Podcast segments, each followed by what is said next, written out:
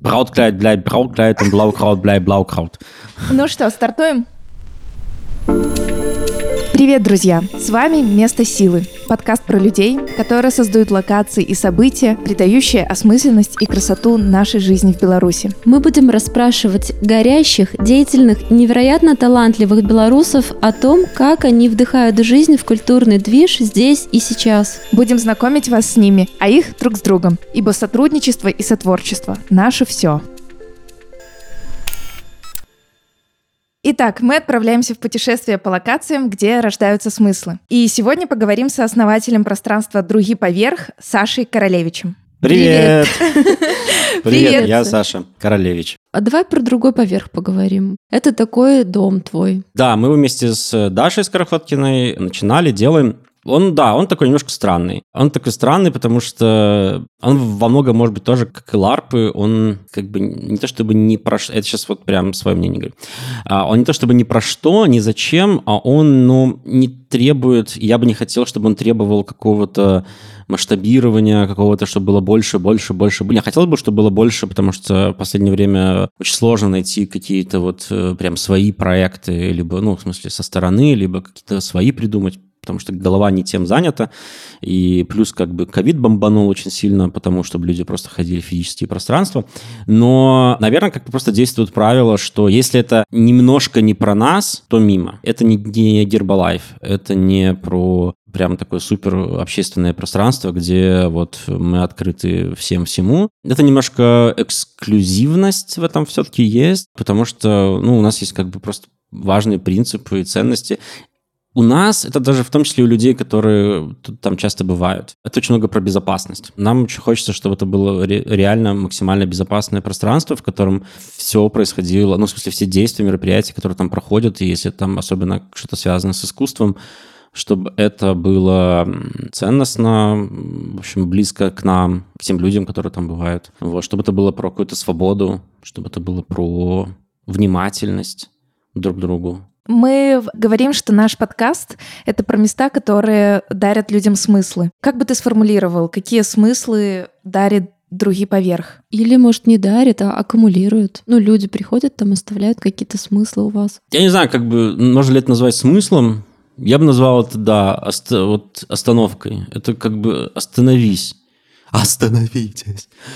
Это немножко про то, что есть вещи, которые мы просто как бы в какой-то суете, в рутине, в беготне реально не видим, и это какие-то очень простые важные вещи, да, это, не знаю, любовь, это доверие, и это как бы очень маленькие по количеству букв слова, но охрененно большие в плане того, чтобы понять, что это и как это можно практиковать. Это какая-то эмпатия, это погружение, какая-то рефлексия, это вот остановка, да, это какая-то такая вот остановка, чтобы попробовать посмотреть на вещи со стороны, найти близких людей, которых бывает очень сложно найти, и про, да, про то, что можно делать, на самом деле, очень разные вещи. Ну, то есть оно как бы даже физически пространство такое очень ну, не то чтобы стерильное, но оно очень переделываемое под что угодно практически. Недавно мы там фанерный куб колотили 2 на 2 метра, только для того, чтобы там внутри повесить фотографии. Колотили его несколько дней, постоял 3 дня, потом его разбирали тоже долго. Ну, то есть можно делать самые разные вещи. Про смыслы, не знаю, я, для меня слово смысла как-то тоже такое немножко бессмысленное. Мне кажется, что вот это опыты скорее. Это какие-то опыты, опыты общения, опыты взаимодействия. Какие-то очень специфические опыты. Я вот думаю, может быть, отношения какие-то. Куда ни, ни глянь, везде я вижу, что самое ценное это отношения.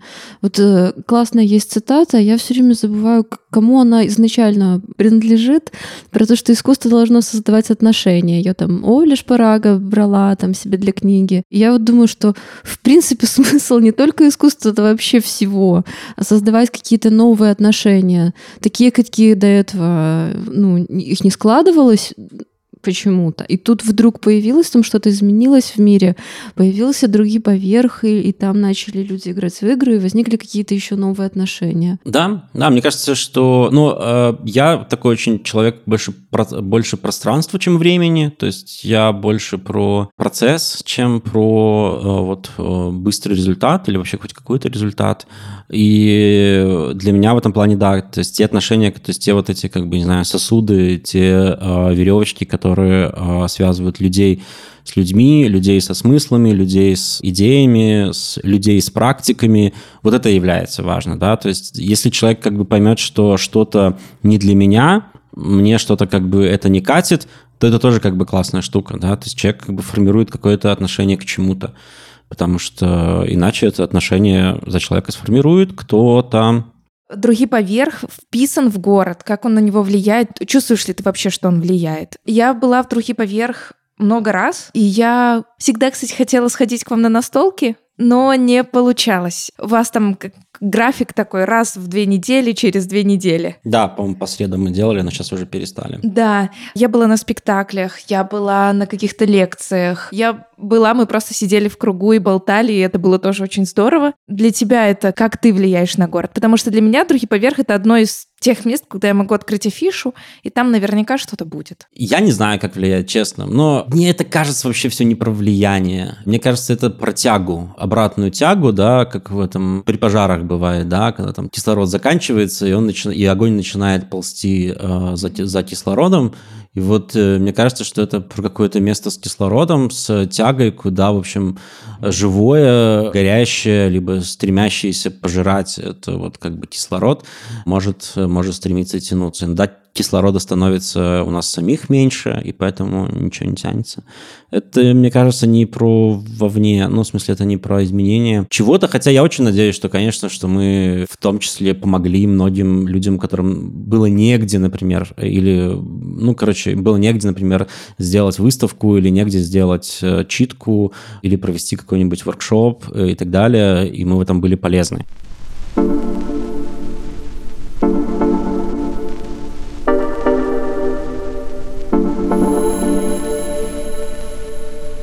Расскажи, как для чайников, что такое LARP? LARP, Live Action Roleplay, это формат ролевой игры, театральной импровизации, где происходит взаимодействие, взаимодействие между персонажами. То есть мы, э, люди, участвуем в ларпе через свои вот такие какие-то оболочки дополнительные. То есть мы получаем такой не знаю, гидрокостюм, и через этот гидрокостюм мы взаимодействуем с другими гидрокостюмами и по поводу чего-то, да, или по поводу ничего. И это на самом деле интересно, если это выглядит непонятно, это на самом деле интересно, потому что здесь очень много, очень много свободы. Это такая немножко чистая игра, да, вот знаете, когда люди, не знаю, кто-то просто берет э, яблоко и начинает его подбрасывать просто, да, но человек, человек на самом деле играет в этот момент, он играет собственной ловкостью, он играет собственной координацией, он играет с другими людьми, которые на это смотрят и воспринимают это как такой немножко аттракцион. Но сказать, что вот зачем он это делает, ну, в смысле, в чем смысл этого, непонятно, да, ну, вот происходит какое-то играние. И это такая какая-то человеческое, человеческое действие. А, я однажды играла в LARP. У меня был такой сценарий, что мы грабители банка, и мы его уже ограбили, но операция провалилась, и кто-то забрал деньги, мы сейчас не понимаем, кто, и здание окружено полицией. И мы сначала очень долго въезжали в роли, а потом у меня в руках был пистолет, и я вдруг неожиданно от себя короче, начала тыкать этим пистолетом другому человеку в лицо, в щеку, как в настоящих гангстерских фильмах, и орать на него. И я в этот момент так себя испугалась. Я так испугалась того, что эта игра достала из меня, что с тех пор больше никогда не играла в ларпы. Просто от того, что я даже не знаю, что у меня есть внутри. Расскажи, ну, какие есть... Ну, то есть это же про открытие чего-то неизведанного у себя внутри. Это открытие того, что есть. То есть мы, мы все носим в себе. Да? Мы все носим в себе, просто разные обстоятельства позволяют этому как-то проявиться, либо, либо не проявляться. Вот тот пример, про который ты говорила, очень как бы показательный, потому что иногда мы говорим, типа, ну вот мы поиграем в LARP про ограбление банка, да, или мы поиграем в LARP про вечеринку, например, да. И, конечно же, внешне это может выглядеть прям вот как прям на самом деле вечеринка с музыкой, там, с игровым алкоголем, э, с оружием, с планом как бы ограбления. А на самом деле эта игра немножко про другое, да, ну то есть каждый раз игра это про что-то. Ну, ларп, он всегда про что-то. Вот, например, очень часто в ларпах есть исследование власти. Как появляется власть, как власть реализуется, э, что мы делаем с властью, которая нам дана, либо что мы делаем с властью, которая есть у других людей, и нам нужно как-то к этому э, относиться. Ларп освобождает. Ларп освобождает, а потом уже как бы с чем ты встретишься в этом освобождении, это уже как бы каждый справляется с этим, насколько, в общем, позволяет э, навыки рефлексии, понимание там социальных э, институтов, э, отношений между людьми. Вот как раз хотела спросить, что делать, если я играя в игру, что-то такое почувствовала, открыла, узнала про себя и осталась с этим. То есть э, психотерапия, такие практики, где присутствуют, ну, как минимум двое в каком-то контакте, они подразумевают, что вот второй, который тебе помогает, который с тобой э, там общается, он тебе немножечко помогает из этого как-то э, куда-то перепрыгнуть, как-то вот это отрефлексировать. А LARP, наверное, рискованная штука в том плане, что да, ты на свою ответственность это все делаешь. И потом, как вот как ты говоришь, твоя рефлексия, твоя способность к рефлексии а, поможет или не поможет тебе с этим справиться? Мне кажется, есть классная отличительная черта у ларпов, что э, в ларпах у человека, играющего, всегда очень много контроля. Во-первых, э, мы можем всегда как бы остановить происходящее, любой человек может остановить происходящее и дать какие-то сигналы по поводу того, что что-то идет не так. И это, в общем, как бы целиком выбор человека, да, насколько, насколько он или она вот как бы в это все вваливается. Вторая штука это все-таки ролевая игра. Ну, персонажная мы любим скорее говорить, потому что роли — это одно, персонаж немножко другое, да. Вот персонаж — это тот самый этот гидрокостюм, да, в котором ты как бы погружаешься в ларп, и на тебя налепливаются все вот эти водоросли, морские звезды, ракушки и так далее. И потом ты как бы снимаешь этот гидрокостюм и смотришь на него, и начинаешь с ним взаимодействовать. Да, вот это ко мне прилипло почему? Даже не ко мне это прилипло, это прилипло к моему персонажу. В ларпах есть эта дистанция между тобой, как игроком, и между персонажем, который ты играешь. И расстояние вот это, которое ты выбираешь от себя до этого персонажа, до этого гидрокостюма, ты тоже как бы определяешь. То есть ты можешь как бы просто валиться, потыкать пистолетом, значит, в людей, выплеснуть агрессию, сказать, классно, наконец-то я подержал в руках тяжелое оружие, наконец-то я просто поорал, наконец-то я просто, по, не знаю, позалипал в угол в течение часа и ни о чем э, больше э, не думал. И как бы все, ты снимаешь, э, оставляешь, он такой немножко как бы ощущение такого катарсиса может быть, и как бы все. Третья штука LARP — это комплексная штука. В смысле, это начало, то есть LARP начинается с момента вообще там, анонсирования, когда мы говорим про что это, и заканчивается он рефлексией, э, дебрифом, рефлексией, и это может тянуться на самом деле долго, да, то есть некоторых, в некоторых LARPах мы возвращались с игроками к тому, что происходило еще там спустя какое-то время. Обычно есть как бы несколько просто этапов переработки опыта, и если вот как бы есть брифинг, э, брифинг LARP, то есть мы говорим, что будет происходить, мы как бы проходим с игроками путь вот с чего начнется, что может происходить, что не может происходить, как все поймут, что игра закончилась. И потом происходит дебриф, это когда мы как бы разбираем, а как вообще этот путь прошел для всех, да, то есть каким он был. Рефлексия уже как бы это такой факультативный элемент, когда мы пытаемся чуть больше понять вообще, а что это нам дало? Ну, в смысле, про что это все это было? Почему произошло так? Да, почему мы в какой-то момент все сорвались и начали строить маленькую э, диктатуру, хотя ЛАРП был про, в общем, про свободное демократическое общество? Почему мы в конце снова опынулись в каком-то пип-пип, дице.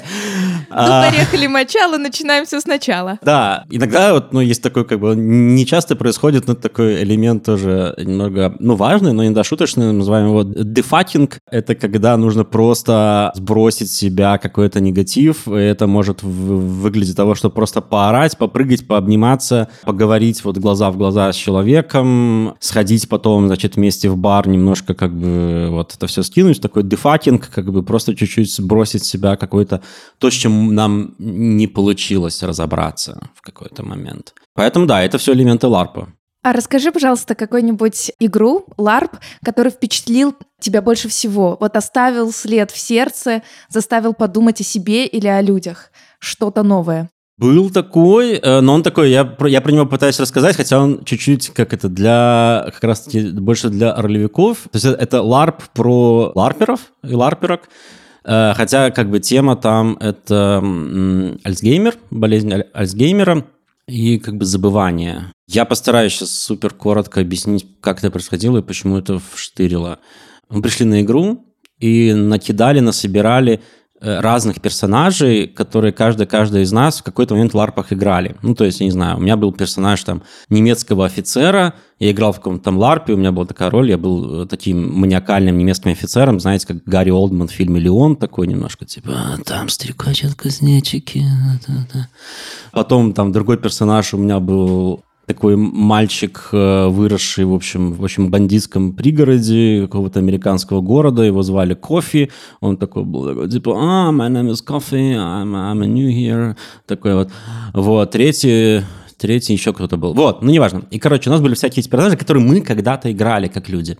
И были ситуации прям супер рандомные, тоже из разных ларпов, и все перемешивалось в какой-то момент, мы просто как бы творили просто дичь, чушь, то есть это был, не знаю, там, э, королевский тронный зал, в котором, значит, приходит рыцарь рассказать, что он убил дракона, а рядом стоит, значит, немецкий офицер, рядом там стоит, не знаю, какой-то там другой персонаж, то есть, понимаете, это полная, короче, полная такой эклектика вот в плане как бы действий, и это нас жутко увлекает, мы в это все как бы погружаемся, такой фан, и потом э, организаторы начинают у нас забирать этих персонажей. Ну, то есть вот у нас есть там на карточках, на бумажках были написаны, и мы каждый раз могли их выбирать. Вот я сейчас в этой сцене играю этого, в этой сцене играю этого. Потом они у нас забирают, их рвут так демонстративно, кидают.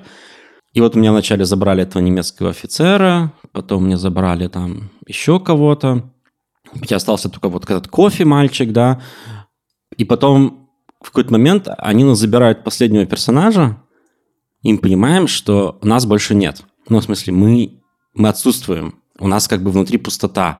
И мы застыли все просто в этот момент. То есть мы стояли, мы не знали, кто мы, что мы, что нам делать. Организаторы в этот момент начали играть в э, медбратьев, медсестер, э, клиники, в которой все люди э, с болезнью Альцгеймера. Они начали нас там как-то ставить, куда-то переставлять, пытаться кормить, там между собой какие-то шуточки перекидывать, типа, что, о, давай сейчас его там в туалет отнесем, а то он там, значит, снова. Потом мы начали играть этих больничных клоунов такие, знаете, типа, ага, ага, давай там это. А мы стоим, и мы понимаем, что мы просто вот все, мы, мы пустые. И мы так стояли очень долго, и потом нас что-то там просто начало... Ну, короче, вот это меня я понял, что такое потеря памяти, потеря и личности, потеря вот этого и какой-то персоналити, да. Был просто невероятный фильм, он состоял весь из перевоплощений. Там некое существо, какая-то живая душа, она перевоплощалась, ну, не знаю, мне кажется, может, 10 раз за фильм, и причем каждый раз менялся у фильма а, жанр. То есть там был немножечко мюзикл, там было такое что-то детективное, там было похищение красавицы, и в конце это существо а, в какой-то очередной своей там десятой э, роли оно пришло как бы домой к себе, а там такой домик, как из Твин Пикса, э, розовенький, с какими-то занавесочками. И бабах, а там все, такие тоже куклы и актеры, и как бы нету конца этого пути. То есть тут, ну, там наоборот немного, ты говоришь про пустоту, но там была такая пустота, связанная с тем, что вот полное лицедейство, внутри которой такая чернота. Но это в том в случае этого фильма это было просто такой невероятный эстетический художественный прием, который показывал, наверное, перетекание каких-то сюжетов в культуре и показывал, как вот э, можно их всех проживать. Этот фильм называется «Корпорация святые монстры». Ты говоришь про внутренний опыт э, большей степени, то есть как ты сам играешь, что ты переживаешь, когда разные роли в тебе. А я хочу больше узнать про другого человека, да, с которым ты в контакт входишь. Это не страшно так много входить в контакт с другими людьми? На самом деле, когда ты сейчас э, сказала про это, я понял, что я обычно не так много говорю про ларп и про, э, про личный опыт, э, потому что для меня это действительно про взаимодействие с другими людьми. И, наверное, для меня в целом, вот если сейчас э, думать про то, что мне нравится делать, что мне нравится, в чем мне нравится участвовать, если мы говорим про какие-то вот такие творческие форматы, мне очень не хватает именно краски взаимодействия, взаимодействия с людьми, не только с э, взаимодействие с людьми посредством каких-то арт-объектов, да, когда, например, ты приходишь на какую-то выставку и ты как бы общаешься, да, там с художником, художницей через э, произведение – а когда есть возможность вот этого как бы общения, а, общения между людьми. И тут такие удивительным образом, наверное, происходит, потому что мне кажется, кажется, что... Короче, чем больше я играю в ларпы, тем больше я понимаю, что там очень часто происходит настоящее общение между людьми.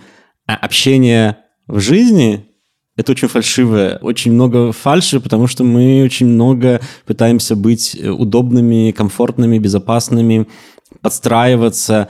И как раз-таки вот, ну, да, это часто, типа, ну, это все игра, это все не по-настоящему, а там как раз-таки прям супер по-настоящему. Несмотря на то, что как бы ты видишь через персонажа, другого персонажа, это общение намного более правдивое случается, да, это вот, не знаю, когда просто как бы замыкается, да, вот этот, э, как бы спиралька, да, она в какой-то новом витке возвращается вот в исходную точку, и получается, что в какой-то момент, когда мы очень много играем, мы как раз-таки становимся очень открытыми, очень честными, потому что если дадут персонажа какого-то, да, это как бы это просто предлагаемые обстоятельства.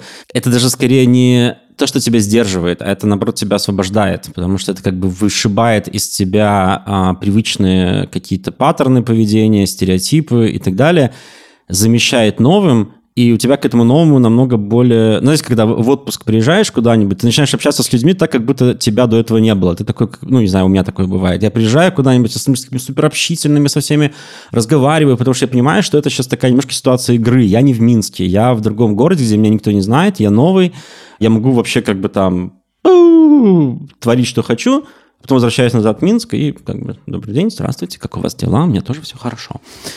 И вот в ларпах, наверное, происходит это освобождение. И есть право на освобождение. Мы называем это алиби. Алиби игрока, да, то есть э, когда тебе можно. А, да, на этот счет есть э, правила безопасности, тренируем физические воздействия, то есть мы допускаем, что мы можем, например, друг друга толкнуть, либо еще что-то, либо как-то ударить, то ну, на это есть какие-то техники, которые могут это замещать.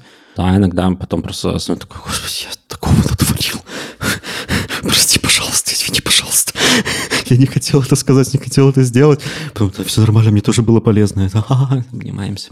Класс.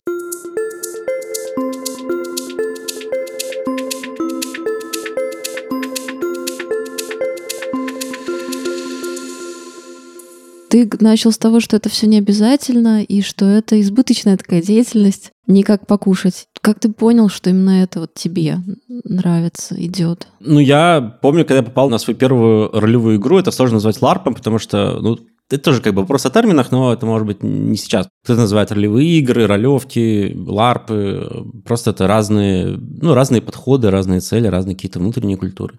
Вот, я помню, как я попал просто первый раз на ролевую игру, она была в лесу, это был год 97-й, наверное. Я ни хрена не понял, а, что происходило, но за LARP я успел сняться в порнофильме, раскрыть какой-то там шпионский заговор, причем быть участником этого шпионского заговора. И, короче, это что-то какой-то волной прошло по мне, и, наверное, да, это вот вещь, которая вштыривает после того, как через это прошел, и ну и да, я понял, что тут очень... Это супер открытый формат для творчества. Я помню, что в какой-то момент мы делали ролевые игры, мы, дел... мы там прям фантазировали, что-то там придумывали, а потом я познакомился с другой культурой ролевых игр, и я понял, что все, что мы делали до этого, это был просто один шаблон. Ну, то есть мы просто гнали по одному шаблону, а потом я понял, что можно и так. Потом я познакомился с еще одной традицией и понял, что, господи, это вот то, что мне тогда казалось революцией в моем сознании, это вообще просто какой-то, ну, шлак. И это как бы бесконечная история, потому что у этого нет конца.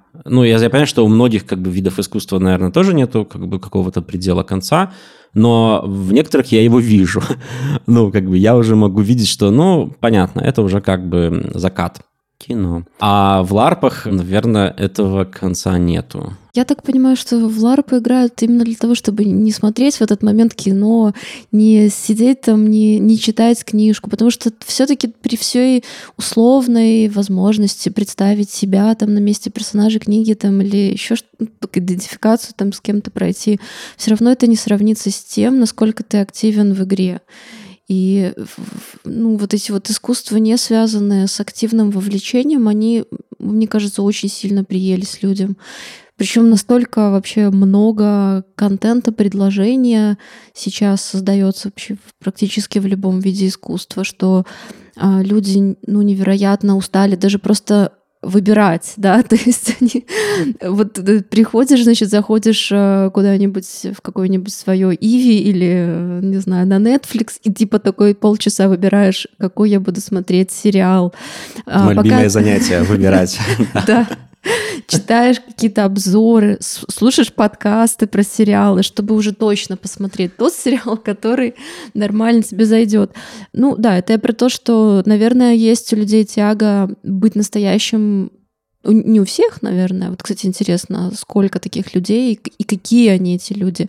Быть каким-то активным э, героем. Наверное, да, это вот как бы тоже такая деформация ларпов. Если я не могу что-то делать, ну, в смысле, взаимодействовать, не могу это как бы через это каким-то образом пройти, про протиснуться, чтобы это меня все исцара... всего исцарапало, запачкало, очистило или еще что-то. То есть ну, для меня это такая немножко э, скукота.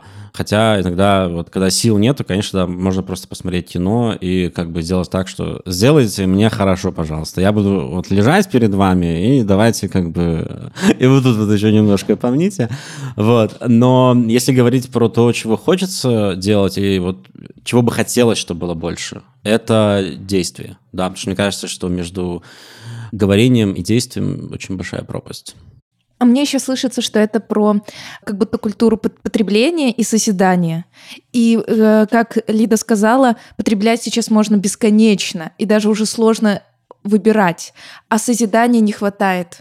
И э, LARP в этом смысле помогает создавать, созидать, пробовать царапаться, впачкиваться, тыкать человеку пистолетом в лицо. И это как бы, да, про созидание. И это как бы про ответственность, потому что за тебя это никто не сделает, но это еще и контроль. В том плане, что, ну, контроль, потому что если ты хочешь это эскалировать до катарсиса, то тебе ничего не мешает. Если ты готов, готова к подвигу, ну, какому-то деятельностному шагу на игре, когда, например, ты реально совершаешь какой-то подвиг, и да, это может быть, конечно, там сценарно как-то подпихнуто к этому, да, что типа, ну, здесь вот есть место для подвига. Но люди, да, совершают подвиги на ларпах. И этот подвиг остается в опыте человека, а не в твоем, ну, в смысле, тем, кто это создал, ну, в смысле, тот, кто нарисовал эту всю схемку. Озарение, когда ты, например, не понимал вообще, как бы, как могут люди пиздить других э, людей. Потом, когда ты на ларпе кого-то отпиздишь, ты понимаешь, вот как это можно делать. Вот почему это делать легко. И это невозможно объяснить. Ну, в смысле, это невозможно передать каким-то другим способом.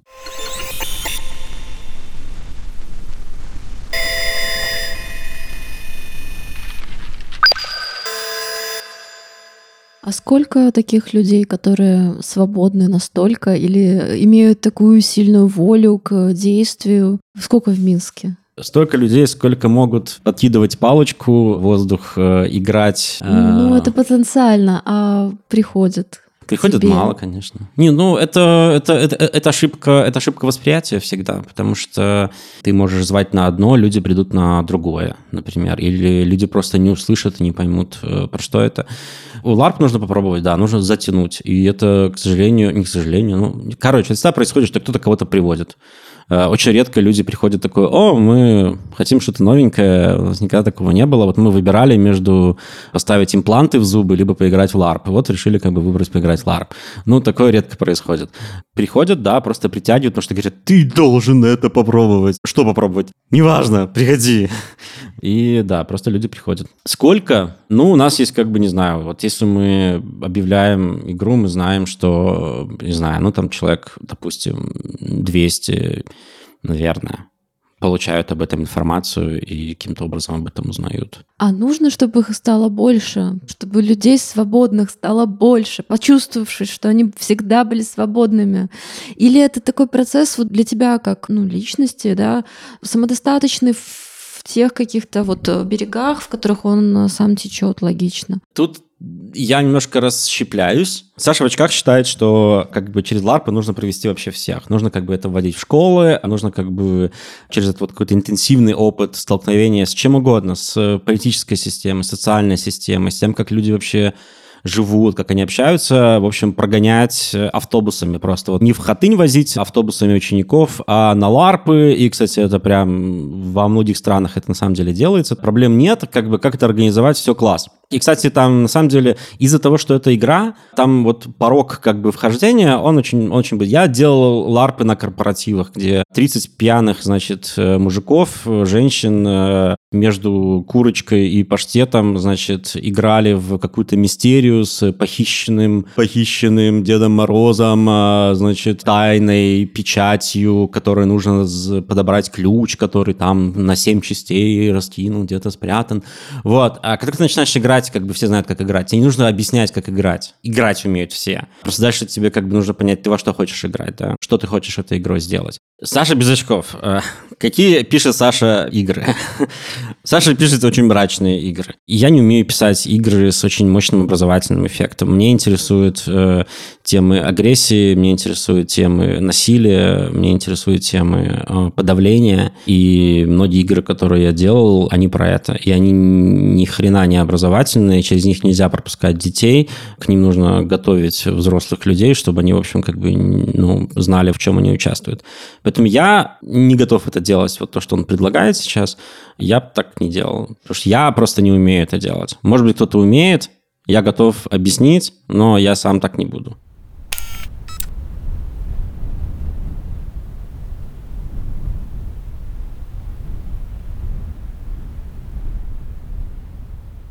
Ты когда хочешь куда-то пойти в Минске, тебе есть куда пойти вообще в Минске? А ты имеешь в виду вот как бы какие-то места конкретные, да? Ну, смотри, может быть, просто по какой-то улице ходить приятнее, чем по другой.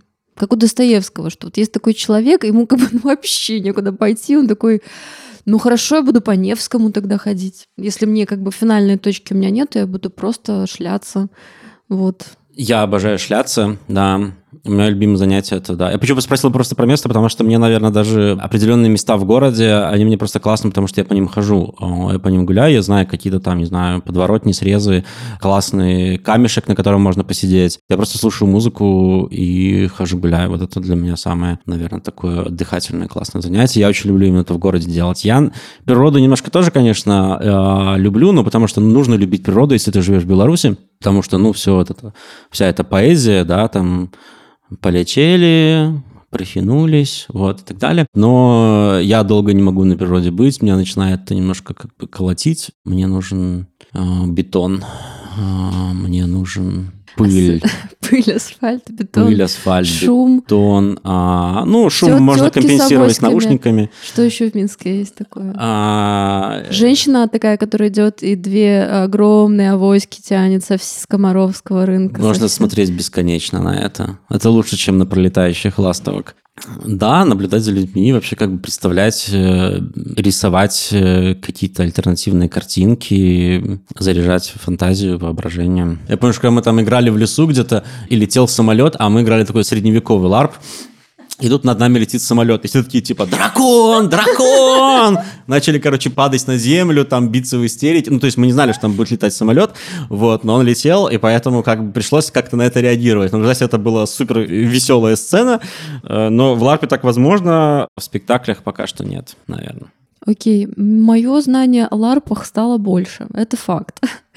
Мне еще интересно самого Сашу спросить э, какие-то дурацкие вопросы ему задать, которые у нас, естественно, как и во всех подкастах, в Блиц помещены. Вот представь, э, пожалуйста, что Базината или Артур Клинов э, могут сделать памятники великим белорусским мужчинам и женщинам из мха и, соответственно, соломы. Ну, можно из бронзы, в принципе. Какие нам нужны три памятника? Каким людям? Я не знаю.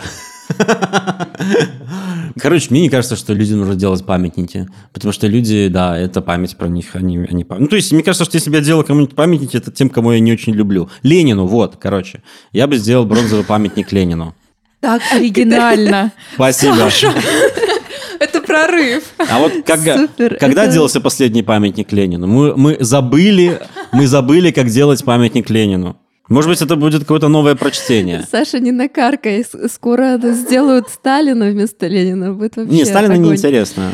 Окей, ну да, Ленин, в принципе, более Можно, можно, можно сделать эту э, Ленина горизонтального э, из бронзы. Ну, то есть, э, как бы, актуальную, актуальную версию. На берегу Свислочи лежит, подперев э, ручку под голову. Да, где-нибудь в лесу вот э, положить Ленина. Ладно, да, сейчас ты скажешь э, на следующий вопрос, что он тоже неправильный, ну ладно. Какие три белорусские книжки нужно добавить в школьную программу или убрать из нее? Сейчас Саша скажет, школьную программу вообще не надо Надо изучать. школьную программу похоронить просто. Да. Нет, ну, я думаю, что в школьной программе нужно еще убрать авторов. Но мне кажется, это такая как бы автора... Это вот как и, и все, кто учит историю, учат даты, 1792, 1794, 1795, и как бы ни хрена не понимаем, что вообще все это значит. Точно так же из, из, школьной программы по литературе нужно убрать авторов.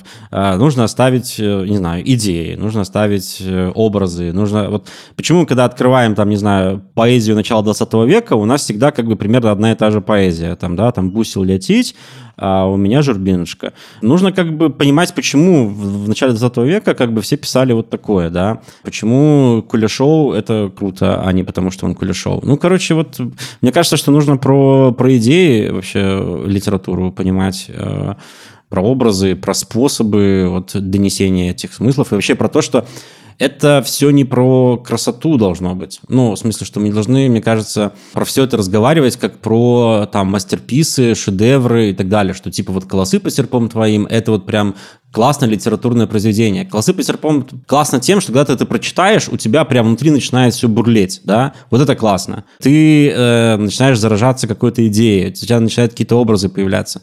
Вот это классно. А не с точки зрения того, как это написано, каким языком и э, какой это оставило след э, и повлияло на, на других. Класс, молодец. Вт- Второй вопрос тоже разрушил. На пятерочку. А, на пятерочку. Топ-3 твоих места силы в Беларуси. Сдашь, не сдашь? Э, Пинск в последнее время. А, Очень люблю туда возвращаться.